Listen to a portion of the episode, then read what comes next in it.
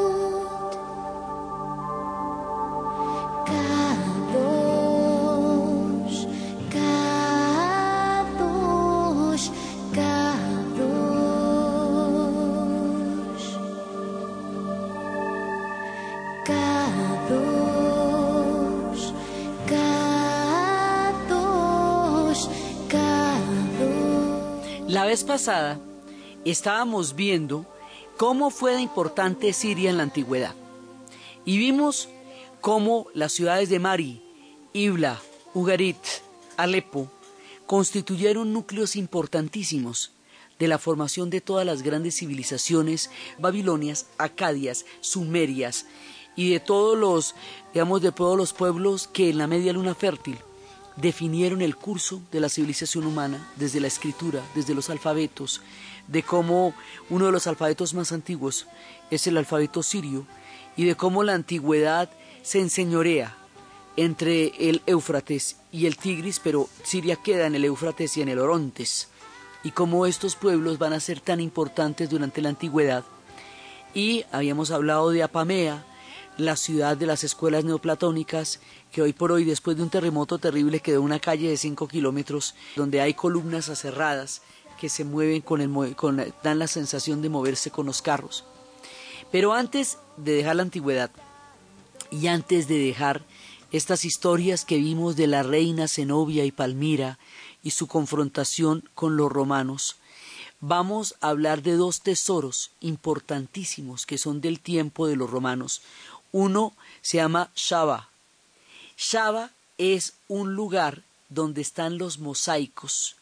Esos mosaicos datan de la época de los romanos y tienen dioses griegos y tienen los mitos a través de los cuales se puede ver en la piedra, con lo pequeñita que es la piedra de un mosaico, se pueden ver a través de los mosaicos las imágenes y las emociones de una manera absolutamente increíble de los mitos griegos y uno no puede eh, no puede creer que todas esas cosas se puedan hacer con la simplemente con las pequeñas piedras de un mosaico. Es muy curioso porque cuando uno va a ir a Shaba le dicen que va a ir a ver los mosaicos más bellos del mundo. La cosa suena un poco desproporcionada, eh, suena un poco eh, grandilocuente, pero fíjate que uno va y ve efectivamente los mosaicos más bellos del mundo, porque allá están entre los tesoros, además todos esos tesoros están inconexos, digamos, así como Siria tiene oasis de, de, de agua y de verde, también tiene oasis de historia, porque tiene eh, pedacitos donde uno ve que hay maravillas increíbles como esta de Shaba, los mosaicos más bellos del mundo, donde está Dionisios, donde están los, eh, los mitos griegos representados de una manera tal que se pueden sentir las emociones a partir de la, de la mirada que uno tiene sobre estas pequeñas piedras. Entonces, es una cosa absolutamente maravillosa lo que significa los mosaicos que vienen de la era romana porque además representan los mitos griegos que los dios que los romanos adoptaron como sus dioses cambiándole sus nombres y romanizándolos. También está la ciudad de la que habíamos hablado de Bosra porque hay un momento en que en esta pelea entre los romanos y los nabateos que no solamente incluye la historia terrible de Zenobia, sino que Petra, la ciudad dorada, la de piedra rosada, la maravillosa, la que está detrás de una gruta, la que estuvo tanto tiempo oculta, la ciudad mítica, una de las maravillas del mundo. Petra actualmente queda en el país de Jordania, pero resulta que quedaba dentro del mundo nabateo, que cubre lo que hoy es Jordania, Siria y una parte de Líbano. Entonces resulta que los romanos, para debilitar a los nabateos, desviaron la ruta de la seda y la pusieron pasando por Bosra y no por Petra.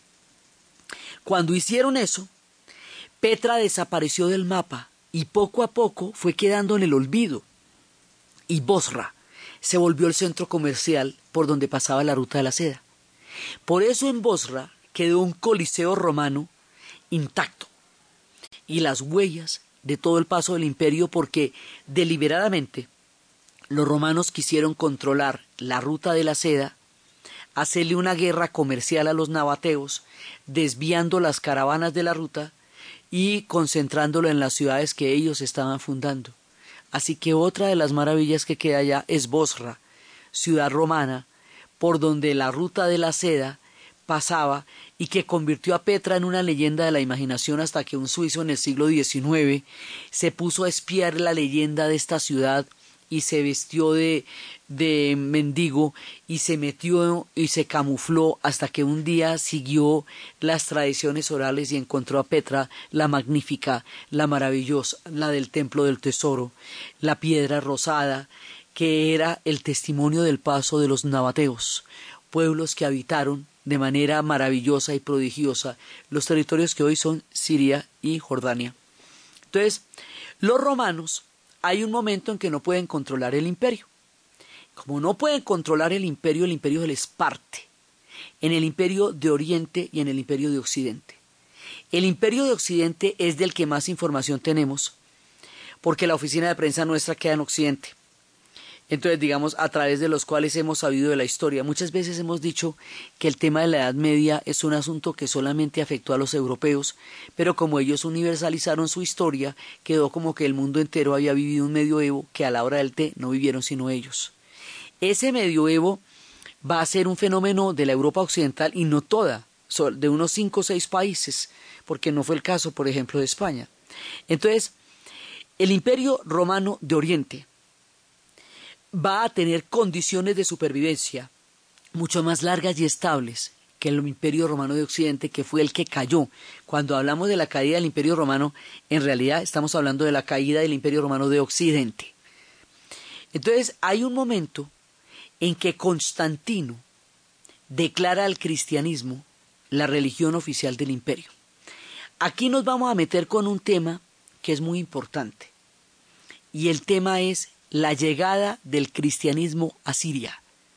Siria va a ser un centro de la cristiandad, de la geografía de la cristiandad. Esto es muy importante porque en el hilo de, digamos, en el tejido tupido y profundo de la historia de los sirios, los cristianos tienen un papel muy importante. La aparición tan temprana, tan primigenia del cristianismo, tan continua, tan reiterada, y digamos que, que tuvo tanto contacto con Europa, va más adelante, va a ser un elemento clave que explique muchos episodios de la historia de Siria.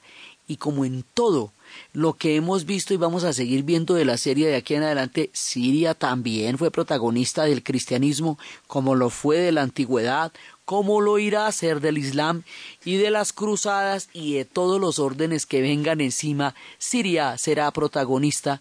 Esa es la característica de este pueblo tan invisibilizado y tan esencial y tan profundamente importante en el relato de la historia de los milenios, desde la antigüedad hasta nuestros días. Entonces, el cristianismo va a llegar, ¿dónde surge? Surge en Jerusalén, surge en Belén, en el país que hoy es Israel, que en aquella época era Israel Judea, provincia romana en tiempos en que aparece Jesús, provincia romana que siempre estaba en una constante pugna con el imperio romano, porque los romanos exigían el reconocimiento de uno, aunque fuera uno, de los dioses del Olimpo, y los judíos no podían reconocer ninguno de ninguna manera, porque su pacto con Yahvé es un pacto único, inquebrantable, monoteísta, no figurativo. Yahvé no tiene ni siquiera nombre, es el innombrable, menos aún una representación humana de forma alguna, eh, que era característico de los dioses del Olimpo. Entonces ahí hay un tira y afloje que no se puede resolver, porque lo que para los judíos es un problema teológico profundo, para los romanos es un problema político una cosa parecida, hemos dicho algunas veces, a lo que pasa entre la China y el Tíbet. El, Tíbet es un reino espiritual, mientras que la China es un imperio, una potencia. Y ese, la China quiere prevalecer sobre la espiritualidad del Tíbet y el Tíbet sobrevive por la espiritualidad frente a la potencia china. La situación entre los judíos y los romanos era esa. Un tema teológico para unos era un tema político para otros. Y eso se va a desbordar y se va a desbordar hasta que llegue, eh, la, la, confrontación va a ser muy grande. Y en medio de la confrontación, cuando los eh, estaban esperando los judíos a un Mesías guerrero que confrontara a Roma y, se, y la liberara definitivamente a la provincia de Israel y Judea del, del imperio romano, llegó fue un Mesías que hablaba del amor, que hablaba de la paz, que hablaba del perdón, y que tenía otra lectura totalmente distinta de la situación que en ese momento vivían los judíos frente a Roma.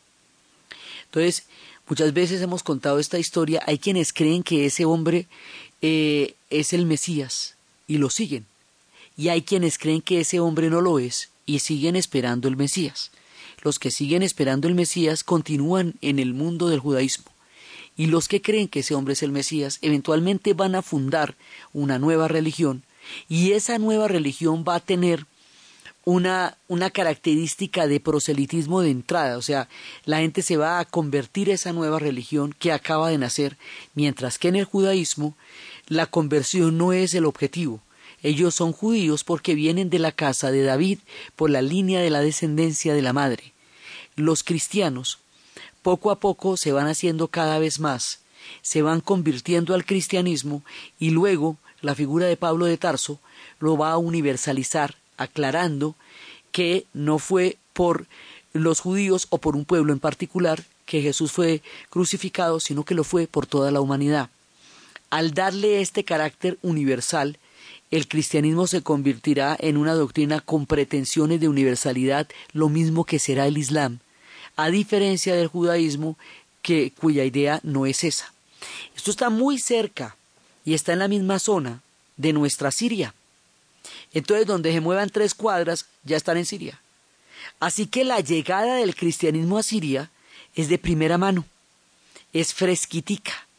Hay un momento y una ciudad que se llama Antioquía, de la que hemos estado hablando mucho, que es la que va a denominar Seleuco por el nombre de su padre Antíoco, Seleuco, el general de Alejandro, que se quedó con este pedazo después de que murió Alejandro.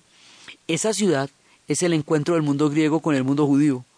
Y en esa ciudad es donde también se van a dar eh, primeros asentamientos cristianos muy importantes.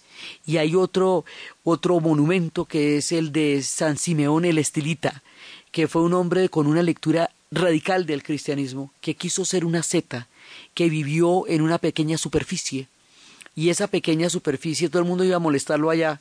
Entonces la fue elevando a manera de columna, primero de cinco metros, hasta que llegó a una columna de 17 metros, donde nadie se metiera con él en su ascetismo infinito, y alrededor de esa columna más adelante se hizo una basílica que es todo, digamos, el tema de estas iglesias de San Simeón.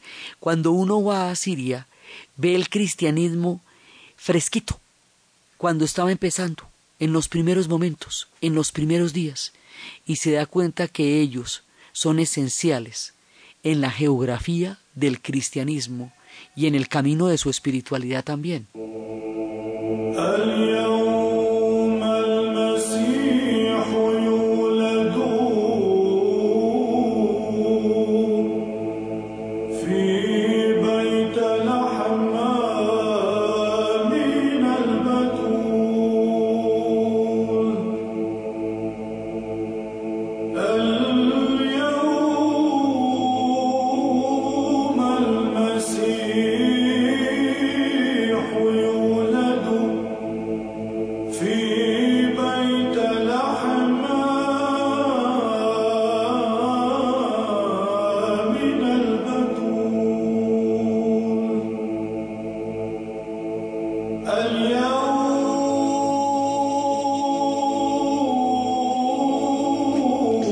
Cristianismo de Siria es un cristianismo arameo.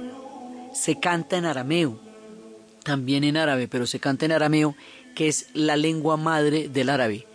La primera, digamos, la primera formación de lo que más adelante sería la lengua árabe. Y todavía en la ciudad de Malula se habla en arameo y se reza el Padre Nuestro en arameo. O sea, todavía están los vestigios de este cristianismo primigenio que va recorriendo Siria y que va a llegar a un punto en que cuando Pablo de Tarso se va a, eh, va a ser perseguido, se va a refugiar en la ciudadela de Damasco, en un punto en particular donde él se escondió. Entonces, escenas vivas de la, del comienzo del cristianismo sucedieron en Siria y sucedieron en Damasco. la ciudad que les digo de Malula es una ciudad empotrada en la piedra, donde una joven mujer se convirtió al cristianismo y su padre, para impedírselo, llevó a un ejército detrás de ella. Y en el momento en que ella estaba a punto de ser alcanzada por el ejército y por la violencia de su padre, ella pidió un milagro a Dios y Dios abrió la roca donde ella estaba parada, aislándola del ejército que la estaba persiguiendo, dejando un foso impasable, donde hoy día, empotrado en la roca, está el santuario de la santa que se convirtió al cristianismo y quedó aislada del ejército, convirtiéndose en una santa asceta y en una milagrosa y en una cuidadora y en una sanadora. Y allá donde le recitan a uno el Padre Nuestro en el arameo. Entonces después uno se va para Damasco y allá es donde está eh, en un punto el, el lugar donde Pablo de Tarso que fue el que universalizó el cristianismo porque el hombre era romano, era Saulo, ¿por qué me persigues? Y el hombre después se vuelve Pablo de Tarso, eh, se va a ocultar cuando estuvo siendo perseguido y hay un montón de puntos así del cristianismo en Siria, de la primera, primera etapa, eh, en donde recién está surgiendo este nuevo mensaje que va a ser llevado por el mundo entero y después se va a reforzar cuando más adelante exista la diáspora judía y finalmente en el año 70 después de Cristo expulsen a los judíos del templo en esta tensión con Roma que nunca se resolvió sino a las malas y empiece la diáspora judía que irán unos a Sefarat hoy es España, los sefarditas y otros al este del Rin, hoy es Alemania, Ashken, los ashkenazis. Entonces va a haber muchas diásporas por las persecuciones religiosas. Y una también va a ser la diáspora de los cristianos, que van a ser profundamente perseguidos. Los cristianos empiezan como un poder al interior del imperio romano. Luego se van a, ver se van a convertir en un poder paralelo al imperio romano. Y más adelante en un poder superior al imperio romano. En el caso de Oriente, hasta que Constantino admite y declara el cristianismo la religión oficial del imperio en el 380. Y cuando eso pasa, la ciudad que antes era Bizancio, eh, ahora se va a llamar Constantinopla, por Constantino. Y va a surgir un imperio magnífico, colosal, impresionante y tremendo, el imperio bizantino. Y el imperio bizantino será un imperio cristiano oriental y va a tener sus propias características y Damasco va a ser uno de los centros de este imperio oriental, como fue uno de los centros del imperio romano en tiempos paganos, porque era la frontera con los partos. Ahora va a ser uno de los centros, estos lugares de Antioquía, Damasco, Alepo van a ser importantes en este nuevo, eh, en este advenimiento del nuevo tiempo de cristianismo. Mientras tanto en Occidente, el cristianismo va a llegar finalmente allá.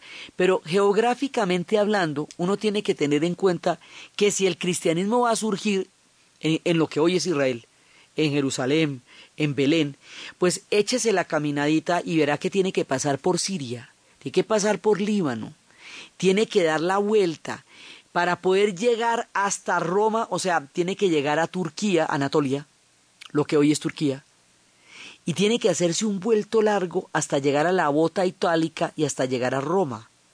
Eso se demora, se demora sus siglos. Entonces nosotros conocemos el cristianismo ya cuando está instalado en Roma, pero el cristianismo antes de llegar allá se ha consolidado, se ha creado en Siria, Líbano, lo que hoy es Siria, lo que hoy es Líbano, lo que hoy es Turquía, lo que hoy es Jordania, por todos esos lados fue que pasaron los relatos bíblicos, arrancando por supuesto desde lo que se llama Tierra Santa, que no solamente Jerusalén, sino una parte de Jordania. Entonces, Siria también está en esta jugada de una manera muy importante, tanto en la formación primigenia del cristianismo, como en el imperio de Bizancio, cuando ya este cristianismo se vuelva la religión oficial del imperio, que en el caso de Occidente va a ser tan importante porque decían que lo que Cristo custodia no lo destruye el bárbaro porque su reino no es de este mundo.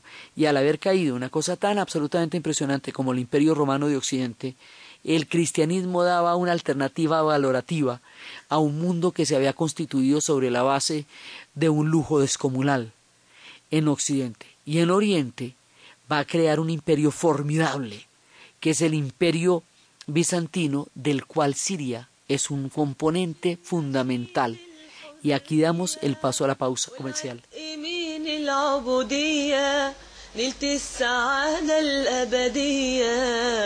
حررني يسوع حررني يسوع حررني يسوع.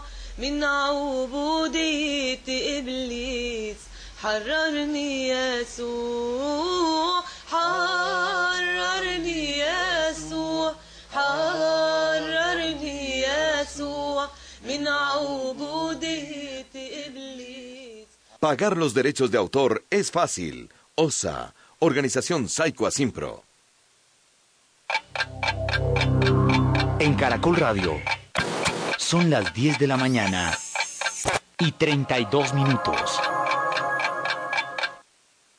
¿Qué hubo? Le quedó muy bonito su negocio. ¿Cierto? A la gente le encanta la música que ponemos. A propósito de la música, ¿usted sí paga los derechos de comunicación pública? Claro, a mí ya me llegó la liquidación y es muy fácil. Quien se encarga de recaudar estos derechos es OSA, Organización Psycho Asimpro, entidad legalmente habilitada para recaudar los derechos de autor y conexos por la difusión pública de la música. Yo pago oportunamente y tengo mi negocio al día. Listo, gracias. Ahora sí, súbale a la música. La OSA representa un repertorio de más de 30 millones de canciones a nivel nacional e internacional. Si usted cancela a otras personas, no lo exime del pago de la OSA, Organización Psycho. Última hora Deportiva Caracol. El piloto alemán Sebastián Vettel del equipo Red Bull ganó este domingo el Gran Premio de Abu Dhabi, décima séptima carrera del Campeonato del Mundo, sumando su séptima victoria consecutiva para el ya campeón mundial de la Fórmula 1, en una carrera en la que el español Fernando Alonso terminó en el quinto lugar. El australiano Mark Webber de Red Bull, que salía desde la pole position, fue segundo, y el alemán Nico Rosberg de Mercedes fue tercero en las 55 vueltas del trazado de Jazz Marina, que supusieron un total de 305 kilómetros durante la competencia. La cuarta posición fue para el francés Romain Grosjean de Lotus, seguido por Alonso, que consiguió la vuelta más rápida de la competencia. La victoria de Vettel hoy en Abu Dhabi es la 37 que consigue desde que está en la Fórmula 1 y la número 11 en lo que va corrido de la temporada.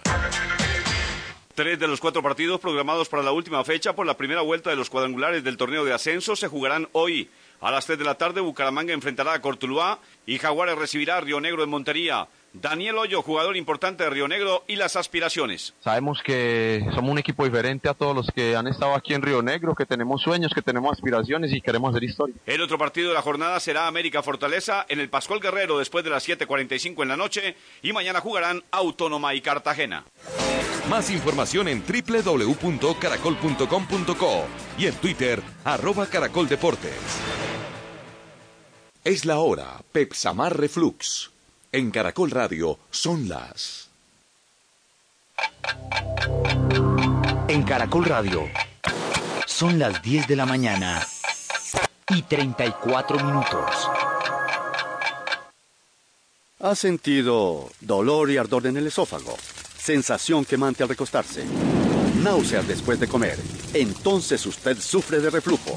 Ahora cuenta con Pepsamar Reflux, que actúa rápidamente convirtiéndose en un gel flotante que forma una barrera para evitar que los alimentos y ácidos regresen al esófago. Nuevo Pepsamar Reflux, la barrera antirreflujo. Es medicamento, no exceder su consumo. Si los síntomas persisten, consultar al médico. Camisas y pantalones Monarca hacen la diferencia con diseños actuales, sport y clásicos.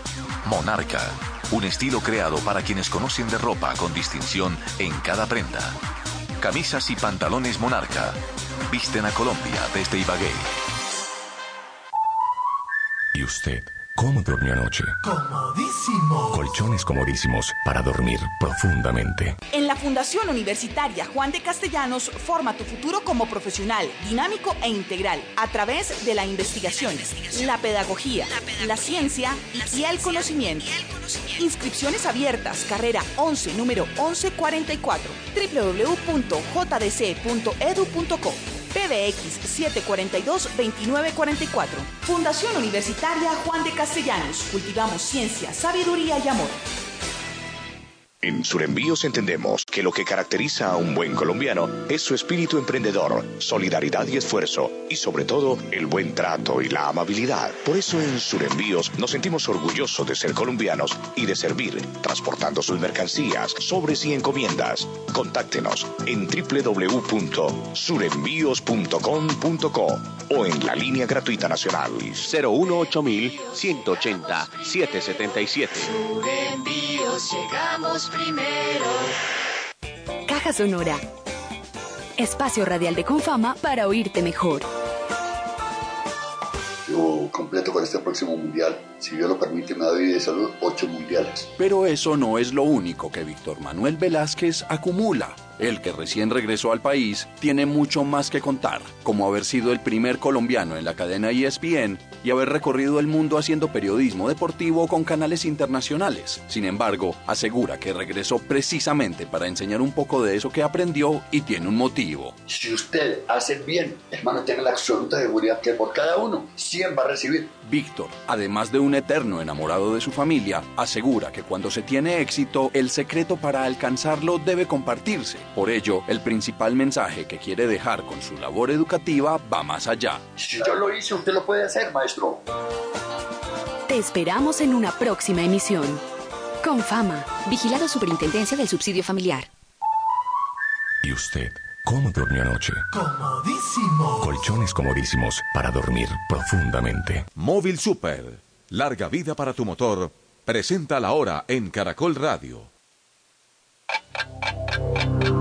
En Caracol Radio son las 10 de la mañana y 37 minutos. Experiencia única con Lubricantes Móvil. Gana un viaje doble para ver el partido de fútbol profesional de tus sueños en el 2014 en América o Europa. Compra Lubricantes Móvil en los puntos de venta participantes y reclama un código. Regístralo en experienciaunicamóvil.com o en el 018 6910 Participa y podrás ganar con Lubricantes Móvil. Aplican condiciones y restricciones. Promoción válida desde las 12 a.m. del 13 de septiembre hasta las 11 y 59 p.m. del 13 de noviembre de 2013. Para verificar términos y condiciones, ingresar a la página web www.experienciaunicamóvil.com. حزين وفرحني وبروحه قد مسحني حررني يسوع حررني يسوع حررني يسوع. Continuamos en la historia del mundo con Diana Uribe. حررني يسوع. أعيش حياتي مثل مجيء حبيبي مستني نفسي تهلل وتغني حررني يسوع حررني Son canciones cristianas en árabe, porque allá todo es primigenio y original. Entonces, allá hay templos, por ejemplo el templo de Adad, que era dedicado al dios del huracán, que era el protector de las cosechas, que luego fue un templo de Júpiter y que cuando llega el cristianismo se convierte en una basílica que está dedicada a San Juan Bautista. Y es allá donde cuentan la leyenda de que había sido Saulo, eh, eh, que era un, un romano, que lo habían mandado a perseguir a los cristianos. Y Jesús le habló, Saulo, Saulo, ¿por qué me persigues? Y, y, en ese momento él tiene la conversión y se convierte en San Pablo. Al convertirse y ayudar a los cristianos, es perseguido él mismo y en una cesta se oculta en la ciudadela de Damasco y allí es donde va a salir de la cesta, va a poder seguir predicando lo que sería la universalización del cristianismo. Historias como estas hay fundamentales en toda la Siria. ¿Por qué es tan importante el tema del cristianismo? Porque es que este tema va a ser recurrente en la historia de Siria una y otra vez. Más adelante, cuando llegue el Islam y haya una confrontación entre el Islam y el cristianismo en la era de las cruzadas, Siria también será un punto importantísimo en las cruzadas, porque allá va a tener una de las fortalezas más importantes de todas las gestas de las cruzadas, el Karak de los caballeros. Más adelante, la relación con los franis, con los francos, va a hacer que haya una, una vieja afinidad entre el mundo francés y el mundo libanés y el mundo sirio por la vía de los enclaves cristianos. Entonces, esto va a generar, nosotros vamos a armar un rompecabezas muy grande, que es la historia de Siria, compuesta de muchas piezas. Una de las piezas que compone este gigantesco mosaico o este gigantesco gobelino o este gran rompecabezas es el cristianismo. Y ese cristianismo llega de primeras cuando Bizancio va a tener el cisma con Occidente. Los que van a quedar del lado de Bizancio serán la iglesia del cristianismo eh, ortodoxo, del cristianismo de Oriente. Esa iglesia no va a tener una sola cabeza como la iglesia católica, sino que va a tener muchas cabezas en cada una de las iglesias. Entonces, en el primigenio cristianismo Siria es muy importante. Y en el mundo ortodoxo, pues también lo van a hacer porque ellos son parte de Bizancio. Y la iglesia ortodoxa empezará, digamos, a regir en cisma con la otra desde 1054, cuando se parten las dos iglesias y Roma desarrolla un catolicismo con el Papa como cabeza y Bizancio, eh, diferentes iglesias ortodoxas con diferentes eh, cabezas de iglesias, con diferencias de ritos, con diferencias de enfoques, pero ambos son cristianismo. Lo que pasa es que en unos hay una especie, eh, lo que está el iconostasio, que es una especie, digamos, como de biombo, con los santos en un orden, y el rito está detrás, mientras que en el católico hay altares, y el rito está frente a la gente. Hay, digamos, diferencias, en el uno hay mucho más énfasis en el carácter sagrado de Jesús, mientras que en el otro hay un énfasis más grande en el carácter humano de Jesús. El asunto es que las diferencias van a hacer que un mundo desconozca al otro. Es así como jamás en la vida nos hablaron del cristianismo ortodoxo, como un cristianismo que también va a formar parte de toda la lectura cristiana del mundo. Ese cristianismo ortodoxo va a ser espléndido, maravilloso. Bizancio va a ser riquísima, fantástica. Constantinopla, una ciudad llena de cultura, de, de exquisitez, de refinamiento, de, de toda clase, digamos, de abundancias, mientras que Europa está en el medioevo y empieza ese proceso tan distinto al mundo romano que conoció en la antigüedad, que los europeos llaman la Edad Media, porque la consideran un punto en la mitad entre el esplendor de los griegos y los romanos y el renacimiento que retoma de nuevo a los griegos y a los romanos. Entonces, el medioevo estaba pasando en Europa, no estaba pasando en Siria. Siria estaban los bizantinos que estaban en la esquina del movimiento y que era la gente de la jugada tremenda. Cuando esta gente está en la jugada tremenda y en la esquina del movimiento, surge otro fenómeno religioso que también nos va a completar este rompecabezas y vamos introduciendo las piezas en la historia de Siria que van a empezar a conjugarse para explicarla. Mahoma huye de la Meca a Medina. Este comerciante que un día tuvo la revelación de Alá y que dejó su vida terrenal de comerciante para convertirse en un profeta, y que huyó de la Meca a Medina al ser perseguido, y que mandó un mensaje que a través de él se escribió en 114 versos que se llaman las suras, en un texto conocido como el Corán. A la muerte de Mahoma hay una cantidad de, de, dificultades acerca de cómo continuar el mundo que el profeta hizo, que era un mundo religioso, que era un mundo cotidiano, que era un mundo integral, en donde lo arquitectónico, lo espiritual eh, y todo estaba conjugado en una misma concepción de la totalidad. Entonces, va a haber dos posibilidades. Una que desarrollamos en toda la historia de Persia, que fue el mundo chiita, el seguimiento, aquellos que siguen a Fátima y Ali una vez, aunque ellos fueron asesinados, pero siguen su espíritu y su espectro a través de imanes que renuevan de una u otra manera ese espíritu en donde se conjugan el poder y la religión, que es el mundo del chiismo, y que no cree en los versos adicionales del Corán, entre otras diferencias grandes. Eso es el caso de Persia.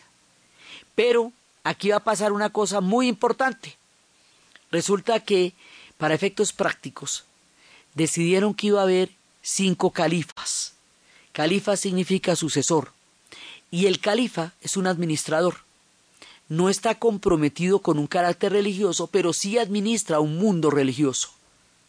Esto lo hizo más práctico y más viable que el chiismo que tenía características más difíciles de implantar en, grandes eh, sociedades. Y esto hizo que surgiera la primera dinastía del Islam después de la muerte de Mahoma. La primera dinastía del Islam después de la muerte de Mahoma se llama de la dinastía de los Omeyas y adivine dónde surgió y cuál era el núcleo y la capital de la dinastía de los Omeyas. Damasco. Así que seguimos en Siria y mire toda la cantidad de cosas que van pasando. Damasco, entre otras cosas, significa borocado, porque esta ha sido siempre una tierra de comerciantes, desde la ruta de la seda en adelante. Es importante tener estas, estas aproximaciones de las palabras, ¿no? La muselina viene de Mosul, una ciudad iraquí, y los brocados son los damascos. ¿Sí? Porque esta gente son de telas y de refinamientos y por eso es que cuando llegue la gran migración de los árabes a Colombia, pues ellos son gente de telas. Son gente de telas desde el comienzo de los tiempos. Son gente de sedas, de exquisiteces y de refinamientos. Entonces llega el Islam y ahí sí que se pone espléndido porque la dinastía de los Omeyas va a ser una gran dinastía. No es tanto el tiempo que dure, durará 90 años y su capital será Damasco. ¿Qué pasa con Bizancio? Coexisten. Los cristianos siguen ahí. Pierden la importancia del gobierno que tenían, pero siguen siendo sumamente influyentes en la cultura. Hoy día todavía es así. Ellos no gobiernan, pero son importantes. Y lo mismo en Egipto, el cristianismo copto del que hablábamos en su momento, ellos no son mayoría, pero son influyentes desde todo punto de vista en la política egipcia. Entonces, el cristianismo sigue siendo un poder importantísimo en estas dos sociedades a pesar de la islamización, porque este mundo va a compartir el Islam y el, y, el Bizancio durante muchos siglos hasta que los turcos otomanos en 1453 acaben con los dos y tomen la religión de los musulmanes y sigan siendo islámicos y sunitas pero ya no en manos de los árabes, sino de los otomanos. Y por el otro lado, el cristianismo sí ahí pierde el año, porque va a ser un mundo islámico y van a islamizar las antiguas iglesias, pero eso va a pasar más noche. Ahorita todavía no estamos preocupándonos por eso, porque hasta ahora estamos fundando la dinastía de los Omeyas, una dinastía espléndida, magnífica, que es donde se va a hacer la mezquita de Damasco y la mezquita de Damasco, te comento, eso tiene diez mil personas en oración. Es magnífica entre las magníficas. Y como ellos son la primera dinastía del Islam, los que montan realmente el mundo musulmán a la muerte del profeta, los califas, los propios, pues el mundo que hacen es espléndido, y sus mezquitas son increíbles, y sus fuentes son fantásticas, y toda la exquisitez del mundo omeya se enseñorea en la ciudad de Damasco. Y, y, en, y en Alepo, eso es muy bonito porque ellos tienen socos que son los mercados. Y esos socos, como ahí venían las caravanas del desierto, tenían los caravanserais. Los caravanserais son los puntos donde paran los camellos a comer, a beber, donde paran los comerciantes a pasar la noche, donde se venden los productos, donde se casan. Había, en el caravanserai de Alepo, había una, un, digamos, como una, un púlpito para los cristianos y había una, un lugar para los musulmanes, porque había cristianos y musulmanes y no había ningún problema. A una hora, hacia el año 2005, eh, a una hora, la costumbre de las mujeres. Una mujer que tenga un hijo en edad de casarse, camina por las calles del Zoco de Alepo y le entrega una tarjeta a una chica joven que sea de su agrado. La chica joven acepta la tarjeta si esta mujer es del agrado suyo. En ese caso, sus familias se conocerán y ella conocerá al hijo de esta mujer en el siguiente sábado. Y después, si se gustan, los unos y los otros se continuarán visitando hasta llegar a la boda, momento en el cual la chica se casa en la actualidad con un traje occidental blanco de novia, pero totalmente desprovista de joyas. El hombre, que ha comprado el oro para poder desposarla, le pone todas las joyas, la viste con los zarcillos, con los aderezos, con los collares, con las pulseras, con los anillos, y ese oro con el que la viste es el patrimonio económico que garantiza la estabilidad de la mujer frente a su vida y a su comunidad. Y así se casan en la tradición. Estar allá, en Alepo y en Damasco, a una hora, en, antes de la gran guerra, que vamos a ver después que pase, es como estar en los antiguos tiempos de los caravanserais y de las llegadas del Islam, porque la gente se viste de la misma manera, con esas exquisitas chilabas de colores múltiples, rodeadas de dorados, con monedas, con, con cosas maravillosas. Hay modernidad, hay blue jeans, hay gente cristiana con el pelo destapado, coexiste la modernidad en Siria, pero hay una gran, tanto en Siria como en los demás países árabes y en los demás países de la zona, eh, hay todo el mundo, la vestimenta sigue siendo la misma de la época de los omeyas. Entonces por eso es lo que le da a uno la sensación de estar en la Baldor, porque se visten como en la época de los omeyas, uno se cree que se metió al álgebra Baldor por alguna esquina, lo mismo que nos pasaba en Uzbekistán cuando estábamos con Al-Khwarizmi y veíamos ese mundo romántico y maravilloso de perfumes, de sedas, de brocados, de oro, de mujeres hermosas con chilabas bellísimas, de hombres elegantes, elegantes, con cada, cada postura de, la, de ese pañuelo que ellos usan, que llaman jata, indica un clan, indica una pertenencia. La mirada es el juego más importante de relación entre los árabes, porque durante mucho tiempo, a partir del velo, solo la mirada se revelaba en una mujer, razón por la cual se gastan fortunas en maquillajes de ojos, la mirada fija, la mirada que descubre, la mirada que es una mirada que no intimida, porque es una mirada, todo el mundo se mira, los hombres, las mujeres, los niños, todo el mundo se mira, no, no furtivamente, nosotros nos miramos, pero, pero tampoco puede uno mirar mucho porque es una boleta. No, no, ellos sí se miran cuatro o cinco minutos, no pasa nada, simplemente se miran. Y es de esa mirada de donde vienen nuestras miradas. Muchos de sus comportamientos son como los nuestros. En esa tierra uno se reconoce, de allá uno viene, su sangre corre por nuestras venas y sus costumbres por nuestras sociedades. Y es allá, en ese mundo mágico, donde se fueron conjugando el mundo de los omeyas y el mundo de los cristianos en tierras de la remota antigüedad. Thank you.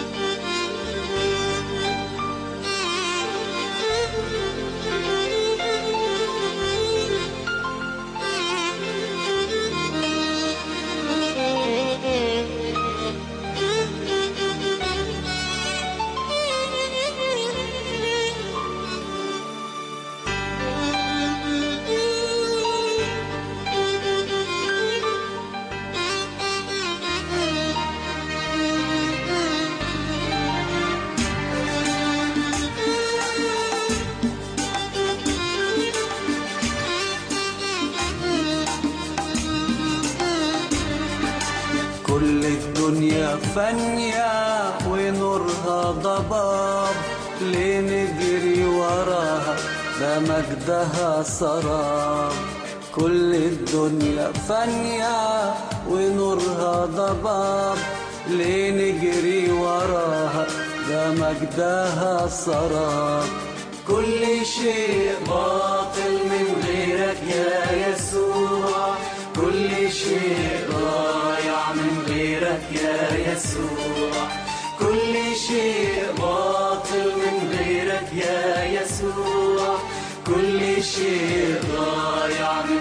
غيرك يا يسوع من غيرك يا يسوع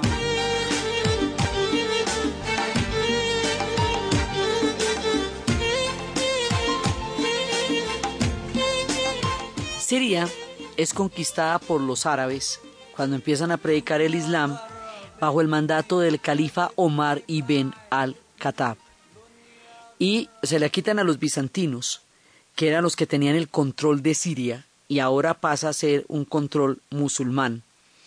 Y hay una batalla en el río Yarmouk, a las orillas del río Yarmouk, que es la batalla entre la batalla por la conquista de, de Siria y es el, el, momento en que una dominación va a empezar a, a, caer sobre la otra. Entonces montan el califato de los Omeyas con Muibayí, el gobernador de Siria, y empiezan a crear este mundo que va a durar eh, en Damasco y todo hasta cuando los abasides vayan a, a hacer una los vayan a derrotar y los vayan a asesinar y vayan a desviar el centro del Islam que quedaba en Damasco, después de que había originalmente salido de la Meca y Medina, hacia Bagdad con el mundo de los abasides.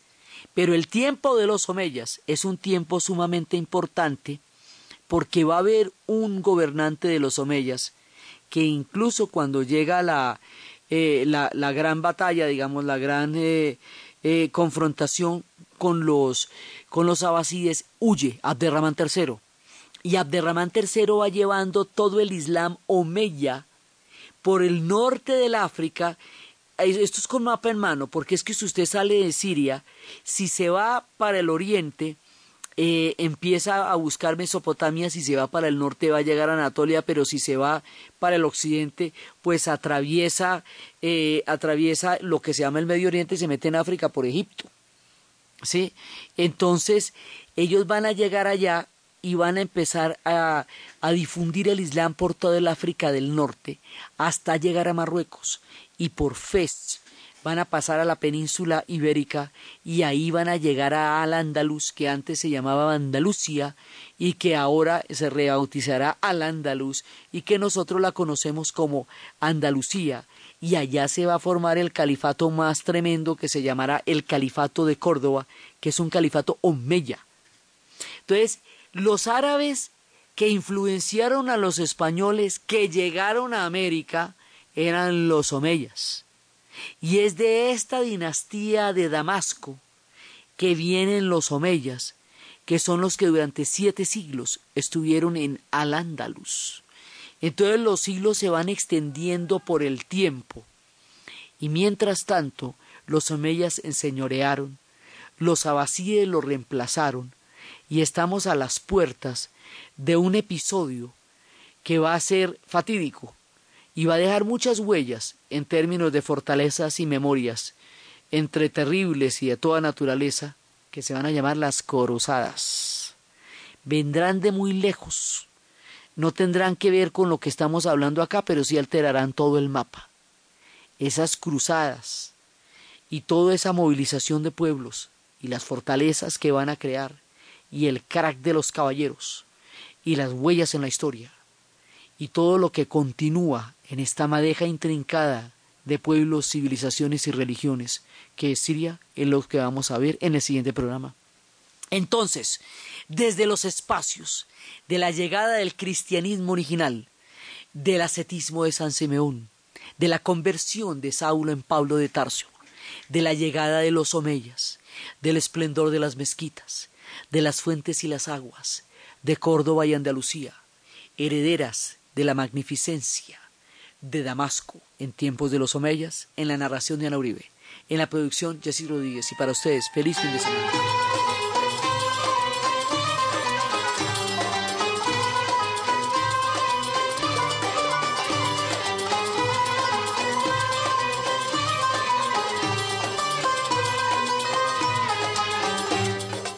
www.valoresbancolombia.com slash trading para comprar y vender acciones por Internet. Presenta la hora en Caracol Radio.